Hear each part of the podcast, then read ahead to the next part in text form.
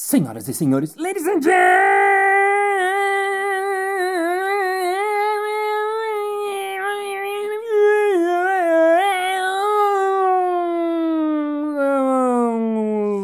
mesdames et messieurs, farsantes e farsantas. Está começando mais um Balascast Música.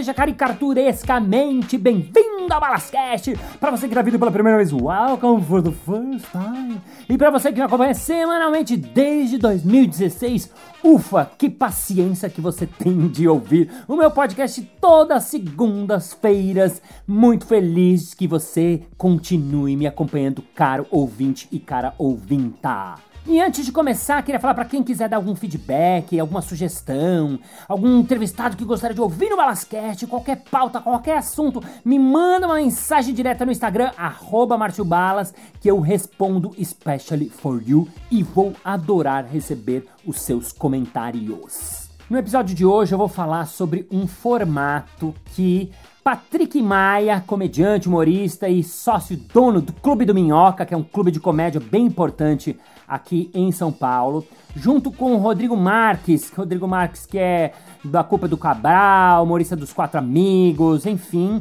eles dois criaram um formato de uma noite que acontece lá no Clube do Minhoca chamada Na Fogueira. E esse é um formato muito interessante, eu achei ele muito legal quando eu fui assistir e eles me convidaram para fazer também como convidado. Então foi uma noite muito interessante, muito diferente e eu quero compartilhar com vocês no episódio de hoje que começa now.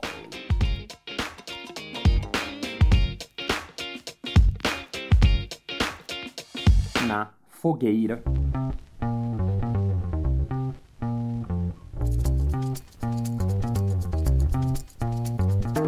No ano passado, em 2019, o Patrick Maia me mandou uma mensagem no WhatsApp falando: Primo, você não quer vir aqui apresentar com a gente? A gente fez um formato que mistura stand-up com improviso. Confesso que quando eu ouvi, fiquei meio desesperado porque uma coisa que muitas pessoas confundem é o próprio stand-up com o trabalho do improviso. Eu já fiz até um podcast falando só sobre isso, mas explicando em poucas palavras, são duas coisas totalmente diferentes, né? As pessoas muitas vezes confundem o stand-up com o improviso, né? E eles são muito diferentes, muito mesmo, né? No começo eu falava que é, é tipo, ah, as pessoas confundem porque é meio que nem mexerique laranja, mas hoje eu já explico, não, é tipo mexerique uma maçaneta, porque realmente um não tem nada a ver com o outro. Por quê? Porque no stand-up, os comediantes, eles escrevem as suas piadas, eles roteirizam as suas piadas, eles pensam cada linha, cada palavra que eles vão escrever. Às vezes eles demoram dois, três meses para escrever um trecho de três, quatro minutos. Então aquilo tudo foi absolutamente pensado. Então é um roteiro que o comediante escreve, tá? Diferentemente, totalmente do improviso, onde a gente não tem nada combinado, nada ensaiado, é tudo feito na hora. Então percebam vocês que um é criado na hora e o outro é criado antes, né? Então as pessoas às vezes confundem, mas realmente não tem nada a ver uma coisa com a outra. E aí eu falei, mas peraí, o que, que vocês fizeram? Então ele me explicou qual foi o formato. Oito comediantes vão se apresentar durante oito minutos cada um. Cada um vai ter oito minutos sozinho ali na frente. E qual é o desafio? Os temas vão ser dados pela plateia. Então, a plateia escolhe vários temas que o comediante não sabe, ele não sabe até chegar a hora do palco, ele vira, tem um flip chart, uma folha de papel grande, ele vira e tá escrito uma palavra lá: fotografia, calculadora, astronomia, colher, sei lá, a palavra que o público escolheu. E aí ele tem que fazer piadas, fazer, falar coisas engraçadas fazer o público rir com esse assunto. E o que é muito legal, que achei o detalhe interessante desse formato é que cada comediante pode virar o, o, papel duas vezes, isto é, ele vai ter direito a falar sobre três temas e só sobre isso. Então ele fala um pouco, depois ele vira o papel, pode falar mais um pouco, vira o papel e aí termina. Ele só tem direito de virar duas vezes o papel, não é que ele esgotou, ele pode fugir, não. Então, ele tem essa restrição de que você pode falar três temas no total, né, durante os seus oito minutos. Quando ele me contou, eu achei muito legal, porque é muito desafiador mesmo de ver o comediante ter que criar coisa ali na hora, né? Eu, eu como trabalho com improviso, trabalho com o aqui agora, trabalho com o na hora, achei muito interessante, foi assistir uma vez. E aí quando eu assisti, eu falei, caraca, isso é muito difícil. Porque você que tá me ouvindo poderia falar, ah, mas Balas, eh, você trabalha já com improviso, você já faz isso. Não exatamente. Por quê? Porque no improviso, em todas as cenas que a gente faz, em todos os jogos, ele sempre tem uma mecânica por trás. O que é uma mecânica? Por exemplo, o jogo do troca. Ah, cada vez que mestre cerimônia você troca, você tem que trocar a última frase, a última coisa que você disse. Ah, só perguntas. Ah, você só pode fazer perguntas. O jogo da história compartilhada com só uma palavra. Você só pode falar uma palavra. Então, normalmente tem uma mecânica por trás. Nesse caso, praticamente não tem mecânica. Ele é mais cru, ele é mais salto no abismo mesmo. E quando eu assisti os comediantes foi muito interessante, porque a primeira vez eu só fui para ver, porque eu queria conhecer, entender como era, e eu vi que vários momentos, muitos deles estavam desesperados em cena. Por quê? Porque não dá pra achar piada de tudo o tempo todo. É impossível. Vários humoristas que foram lá sentiram isso na pele, né? Desde Nil Agra, Tiago Ventura foi lá, Afonso Padilha, o próprio Patrick Maia, Rodrigo Marques, vários, vários deles tinham momentos que eram legais e momentos que não rolava nada. Mel Maher foi lá também falou: gente, eu nunca mais quero fazer isso na minha vida, odiei, porque realmente é um formato interessante e divertido. Pois bem, uma semana depois, lá estava eu no Clube do Minhoca. No meu dia iriam se apresentar Patrick Maia, junto com o Rodrigo Marques, que eram os apresentadores e foram quem pensaram nesse formato, né?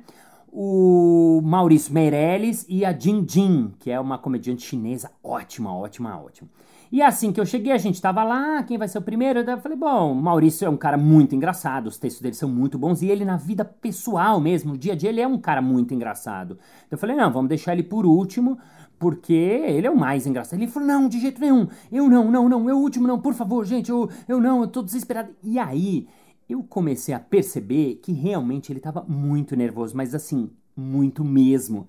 E era engraçado porque eu conheço o Maurício Meirelles já há um tempo e eu vi ele já fazer show para mil, duas mil, três mil, já ganhou prêmio, dois anos de melhor show de stand-up do, do Brasil no Risadaria.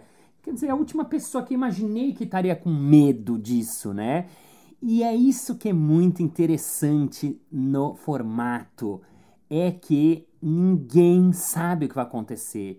E você não sabe nada mesmo, e você está ali totalmente disponível para aquilo que vai acontecer. Uma coisa que é interessante de falar é que realmente é uma mistura de stand-up com improviso e não necessariamente quem é bom stand-up vai fazer isso muito bem, porque, como eu falei, no stand-up você tem tempo para pensar o seu texto, né? Você tem tempo para pensar e lá não tem tempo nenhum.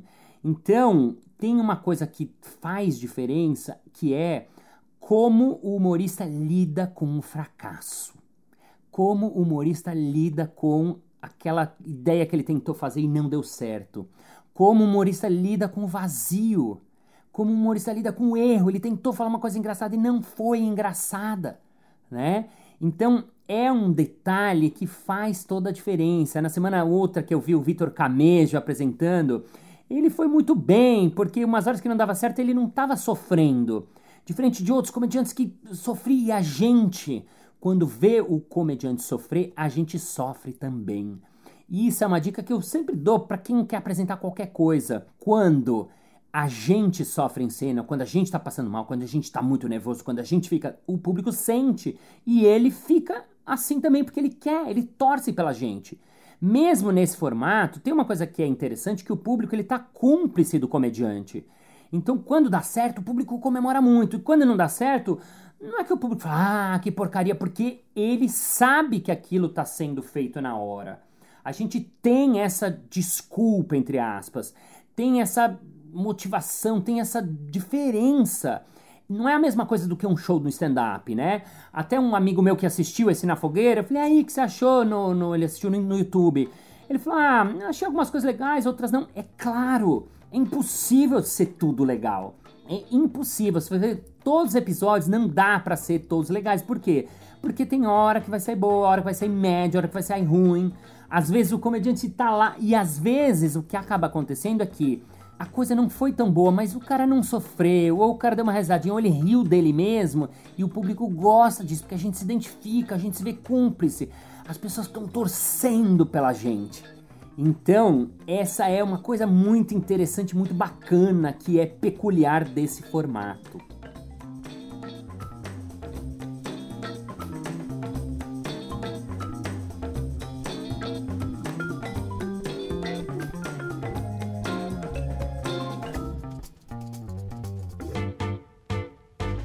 Outra coisa legal para deixar claro que é interessante é que assim, quem me acompanha sabe que eu falo muito sobre improviso, é o meu assunto, né? E uma das coisas que eu falo de primeira do improviso é: improviso não é fazer qualquer coisa. Improviso não é fazer qualquer negócio, fazer uma gambiarra. Não é isso. Muito pelo contrário. Para a gente improvisar, a gente precisa saber muito do assunto sobre o qual a gente vai falar, a gente vai improvisar. Então, como funciona isso na vida? Um vendedor de alguma coisa, um vendedor de carro, ele vai conseguir improvisar na sua venda. Se ele souber bem sobre os seus produtos, sobre o seu carro, sobre as promoções, sobre a técnica de venda, quando chegar o cliente, ele vai conseguir improvisar, vai conseguir fazer uma situação nova acontecer junto àquele cliente. A mesma coisa vale para esse tipo de formato. Não adianta você jogar um cara qualquer, dar um tema para ele e falar, ah, agora fala um monte de coisa engraçada. Não, ele não vai conseguir fazer oh, coisas engraçadas, vai ser um fiasco. E nesse caso, a gente está falando de humoristas que já têm esse pensamento, já têm essa cabeça, já têm esse mindset trabalhado para isso. Pois bem, voltando ao dia fatídico, chegou o momento da gente decidir o set list. E eles acabaram me colocando por último com essa coisa. Não, Balas, você já improvisa. E o primeiro comediante entrou no palco foi o Patrick Maia. E à medida que ele foi começando, eu fui ficando desesperado, porque realmente dá uma taquicardia, dá uma emoção, dá uma coisa de meu Deus do céu, dá uma sensação de pular de paraquedas, sendo que eu nunca pulei de paraquedas, mas assim, como se você estivesse pulando de paraquedas porque você fica desesperado, você não sabe qual o tema que vai ter, você não sabe o que vai falar, você não tem ideia se você conseguir fazer aquelas pessoas rirem. Isso é desesperador. E do meu lado estava comigo o Maurício Meirelles que estava me deixando cada vez mais desesperado, porque ele realmente estava muito, muito nervoso. Curiosamente, a Jinjin, que é essa chinesa muito engraçada e muito figura, ela era a mais tranquila de todos nós sendo que ela é a mais nova comediante. Ela faz eh, stand-up não há muitos anos, né? Uma comediante mais nova, mas ela estava mais tranquila. Então, quer dizer, ninguém sabe como você vai estar, o que é muito interessante, porque todos os comediantes ficam em pânico mesmo, mesmo, mesmo. Patrick Maia foi, Rodrigo Marques foi, Maurício Meirelles foi, Maurício Meirelles saiu do palco, ele entrou no camarim e falou: Cara, isso é a coisa mais difícil que eu já fiz na minha vida, eu juro. Não, eu fui um fiasco. Não, eu fui uma droga. Eu falava: Não, não foi tão ruim, você teve umas horas boas. Não, mas eu fui muito ruim. Ele ainda estava muito, muito, muito preocupado e desesperado pelos momentos que não funcionou. E claro, já disse, repito, trepito, não tem como funcionar tudo. E uma parte do jogo é nessa hora que não funcionar, o que, que você vai fazer? Como é que você vai estar? Tá? Que cara que você vai olhar pro público? Você vai assumir aquilo, né? Foi a Jing Jing, a chinesa, até que chegou a minha vez. Entrei no palco, fiz uma introdução qualquer, tudo improvisada. Ah, agora antes de chegar ao momento, tem uma coisa que é muito importante de deixar bem claro sobre a regra do formato é muito importante dizer para vocês que nenhum comediante pode usar nenhuma piada que já exista, nenhuma piada que ele mesmo já fez, nenhum texto que ele conhece. Você não pode usar nada que já existe, porque a graça do formato é você criar na hora. Então, mesmo se eu já ouvi uma coisa engraçada sobre isso na internet, ou já ouvi alguém falando isso, ou eu tenho um texto parecido com isso, você não pode nada, nada, nada pegar alguma coisa que já exista ou alguma referência de algo que você já fez, nada, nada, nada. Isso é uma regra muito estrita. E os próprios comediantes, quando alguém vê que alguém está falando alguma coisa que já falou, grita, porque a ideia é essa, a graça é essa, não usar nenhuma coisa que já exista. Márcio Balas! Me chamaram, lá fui eu. Fiz uma introdução qualquer rápida lá e quando eu virei a minha folha, o primeiro tema que estava escrito era vacina.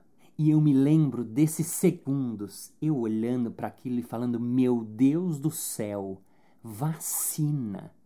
Eu não sei nada sobre vacina. Eu não sei nada que é, mal sei que que é vacina, meu Deus, que que eu falo? Foram alguns segundos assim que eu vacina, uh, uh, vacina. E aí eu comecei a falar as primeiras coisas que me vinham à cabeça e fui falando, falando, falando. E imagine você, caro ouvinte, se fosse você que estivesse no palco, que tem que fazer as pessoas rirem ou acharem engraçado, pelo menos acharem uma graça, ser gracioso, não é que elas precisam rir muito, mas pelo menos ser interessante. O que que você falaria sobre vacina? Em, em, em. Tô dando cinco dias para você pensar mesmo. É difícil pra caramba! Bom, daqui a pouquinho eu vou mostrar para vocês o que eu falei. Até que numa hora eu virei a folha, porque tinha acabado tudo que eu podia falar, e eu achei que já tinha falado algumas coisas interessantes e tal. Virei a folha e meu segundo assunto foi signos. Signos é um assunto até que tem um pouco mais de interesse, mais de universo, mas eu, pessoalmente, não conheço nada de signo, não sei nada, não é um assunto que eu manjo, domino ou sei alguma coisa para falar. Enfim, falei o que tinha, o que dava lá, e o meu terceiro assunto foi um terceiro assunto foi terra plana. Para minha sorte, o meu tempo tinha acabado, então eu mal falei sobre o assunto, acabei só fazendo uma finalização, mas esses foram os meus três temas: vacina, signos e terra plana.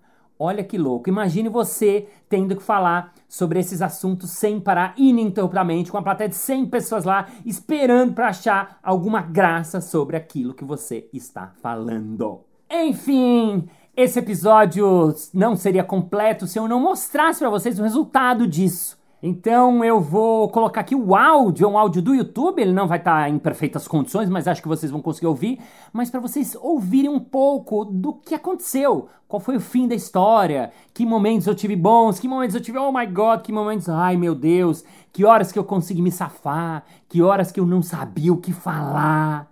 Enfim, convido vocês a ouvirem Na Fogueira com Márcio Balas.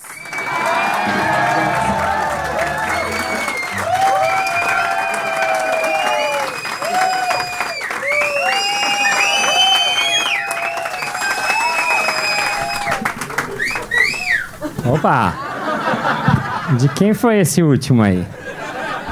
Quem que foi? Quem que foi? Você. Qual é o seu nome?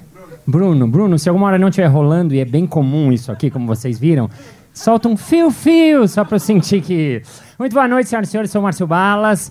Eu faço improviso, como alguém, alguns sabem, talvez. Quem já viu alguma coisa de improviso, só pra saber, assim, opa, vários.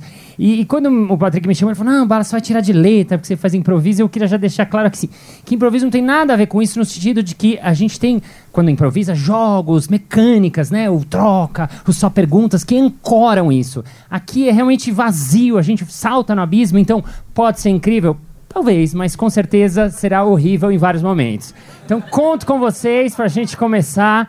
Vamos começar todo mundo dando as mãos? Dá as mãos pro outro pra gente. Pra não sentir que tá sozinho, dá a mão pro lado. Ai, olha que momento bonito. Vai, dá a mão você também, isso. Dá a mãozinha, isso. Tira, tira do saco ali, olha que bonito. E repita comigo. Eu vou com balas. Eu vou com balas. Eu tô com balas. Eu, tô com balas. eu sou balas. Eu sou. Assim eu já não me sinto sozinho. Se der merda, vamos que vamos. Ai, meu Deus do céu. Vagina. É isso eu entendo bem. Mentira. Piroca. Vacina, vacina, né? Vacina, eu tenho três filhos, né? O que já é um problema, porque vacina sempre você tem que dar em todos os filhos, então isso triplica por três. E a minha primeira filha, quando nasceu, é, ela não tomou vacina ainda no começo e a gente ficou nessa grande discussão. Ai, vai dar vacina, não vai dar vacina. Aí minha esposa falou, vacina. Brincadeira. Brincadeira. Eu avisei antes.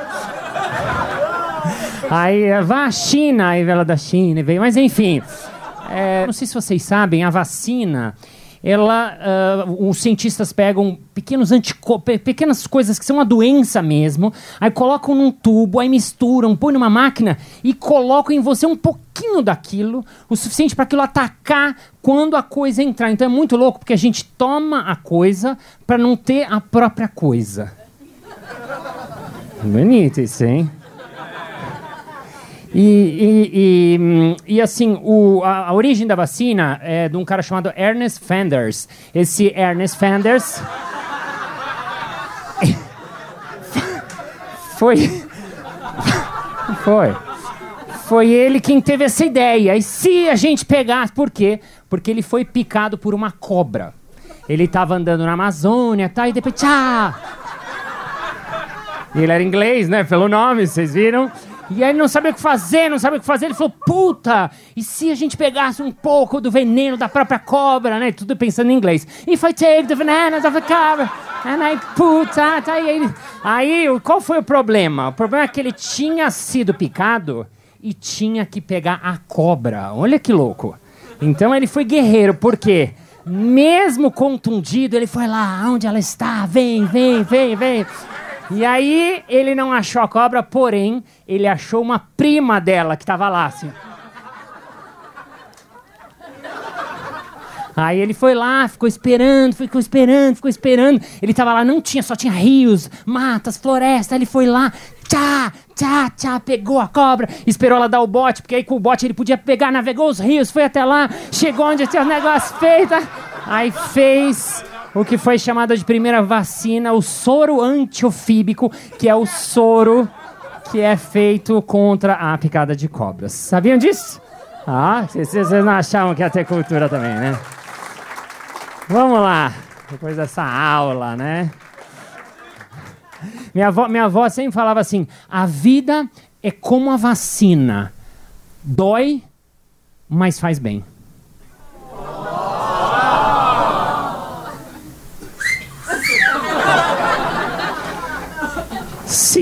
Signos. Signos. Signos. Signos. Olha, me deu em chinês, como eu falo. Signos. Eu sou de escorpião, que é um signo curioso, porque as pessoas. Ninguém sabe muito de signo, mas toda vez que fala, ah, qual é o seu signo? Eu falo escorpião. Eu falo, Nossa! né? Quem tem meio medo de escorpião aleatório? Levanta a mão né? Por que a gente tem medo? Porque o escorpião pica. E quando pica, o que a gente tem que tomar? A vacina.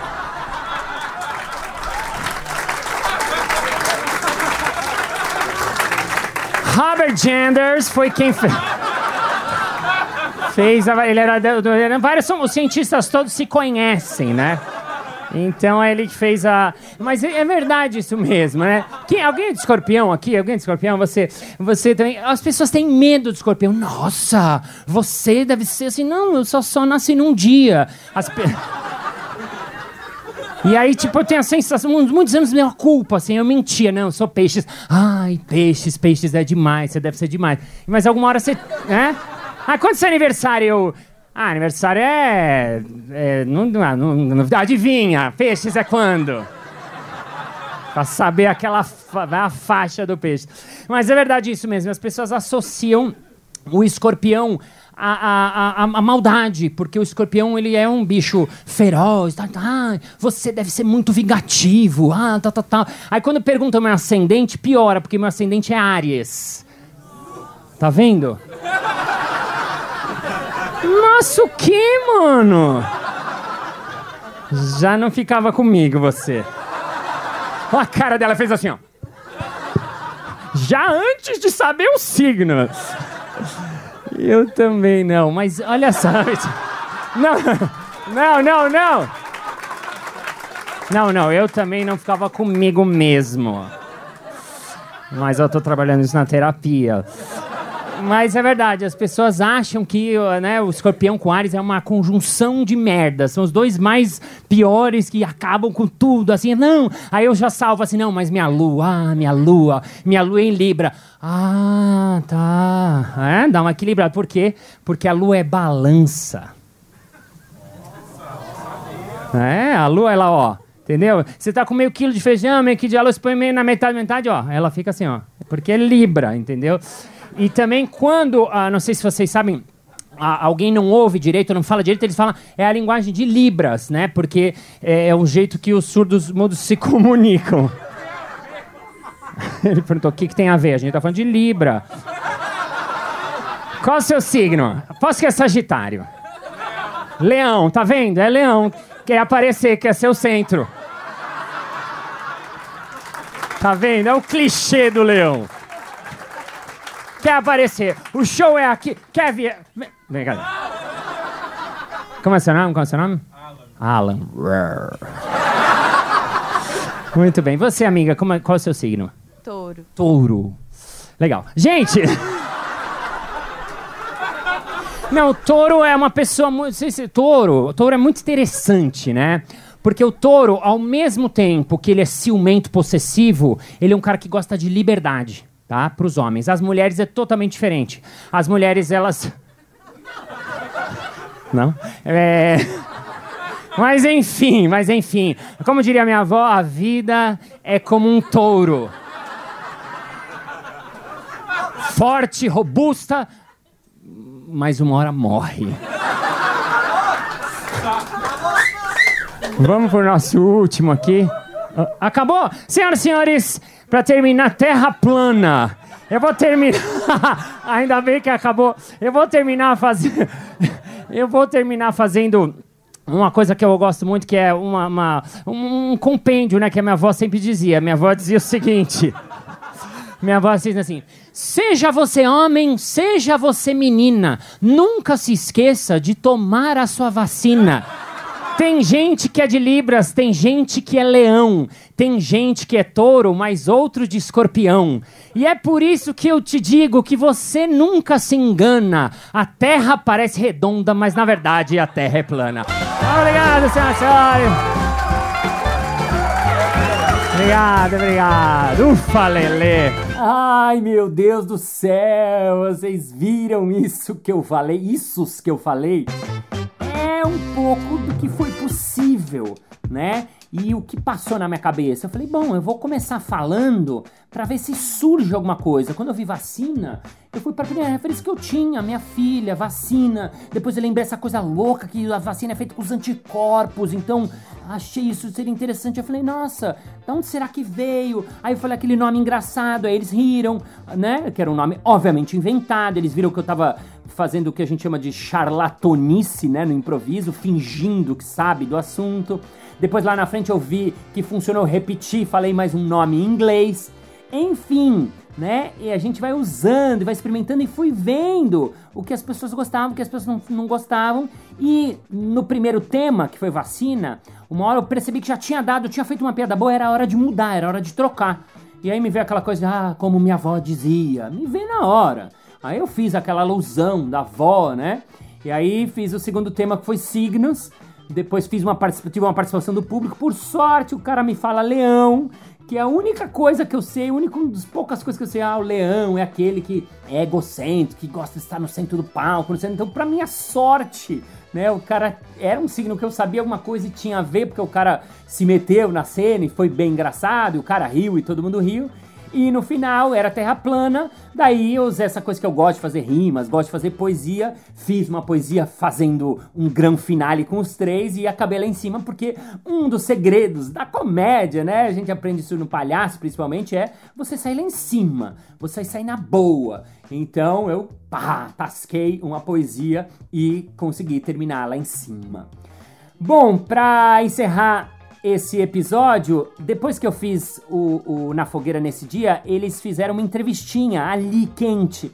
E aí eu queria compartilhar ela com vocês para vocês verem o que, que eu falei depois de ter apresentado. Então segue a entrevista final. Ufa, olá, sou Márcio Malas, acabei de sair aqui do palco do Clube do Minhoca, acabei de fazer mais um na fogueira e é muito louco, porque são oito minutos, sei lá, sete, nove, eu não sei quantos, mas que parece uma eternidade, a impressão que o tempo se dilata, eu já tinha feito uma vez assim, E é muito legal porque você tem a sensação de que assim, quando começa, abre um alçapão e você tchá, cai. Algumas horas você fala, uau, tô surfando, e aí dá uma sensação, ai que delícia. Mas outras horas dá a sensação de que você quer fugir, assim.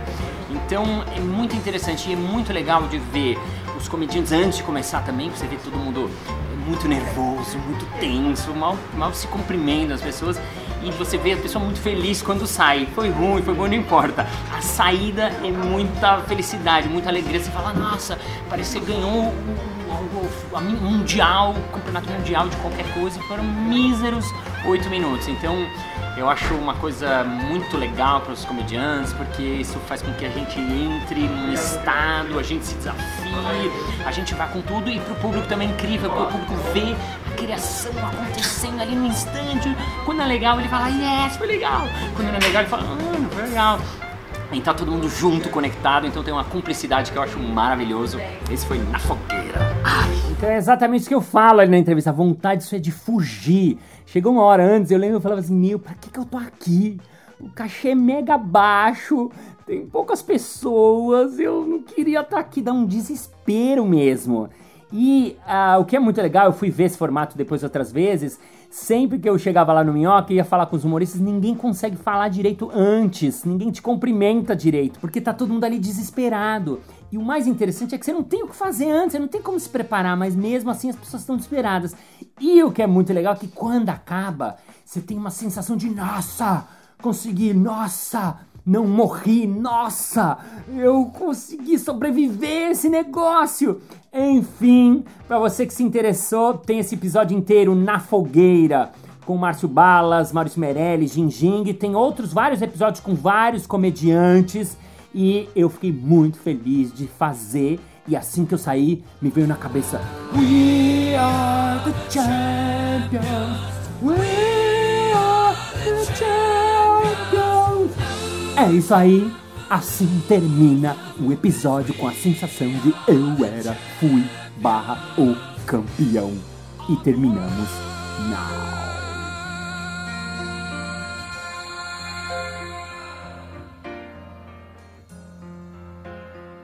Muito bem, muito bem, muito bem. Chegamos ao final de mais um episódio. Ah, mas na segunda-feira que vem tem mais. Ei! E se você ainda não entrou no grupo que a gente tem no Facebook chamado Balas Cash, entra, porque lá eu vou colocar esse vídeo, assim você já consegue assistir o vídeo. E lá tem mais algumas informações que são exclusivas e específicas do Balas Cash. Então pede para ser aceito que eu aceito você.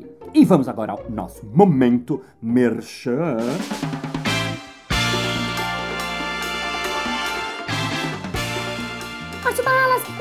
Muito legal essa coisa que você tá falando de. Eu queria assistir mais, queria saber mais, queria saber coisa, coisa. Será que você podia me dar informações? Fazer como, como, como eu conheço o trabalho de vocês pra levar vocês pra minha empresa também? Hein, hein, hein? É fácil! A gente tá fazendo atualmente show de improviso online, é! E você acompanha diretamente se inscrevendo no meu canal do YouTube ou me seguindo nas redes sociais, arroba Márcio Balas. É isso aí! Muito obrigado pela sua paciência, pela sua audiência, pela sua sapiência, por estar com o vídeo coladinho no seu fone onde você estiver nesse momento pandêmico, caralho de novidáticos. Thank you, ladies and gentlemen, for heart, for feeling, for emotion, for being here to for being in the fire, in the fort, in the public harbor. Because when you go to the tower, you have to improvise in the moment present. Sometimes you go right, sometimes you go wrong, sometimes you fuck yourself, sometimes you go, oh my god, he's very good, and the other moment you are covered, and this is like shouting of paracadas, and see you next Monday. Bye bye. Alguma coisa que viu minha que fala, ai que legal, que. De novo. Quer gravar com o papai? Quer gravar uma entrevista com o papai? Não? Tá. Recusado pelo próprio filho. Oh, meu Deus. Davi! Tô gravando, filhote.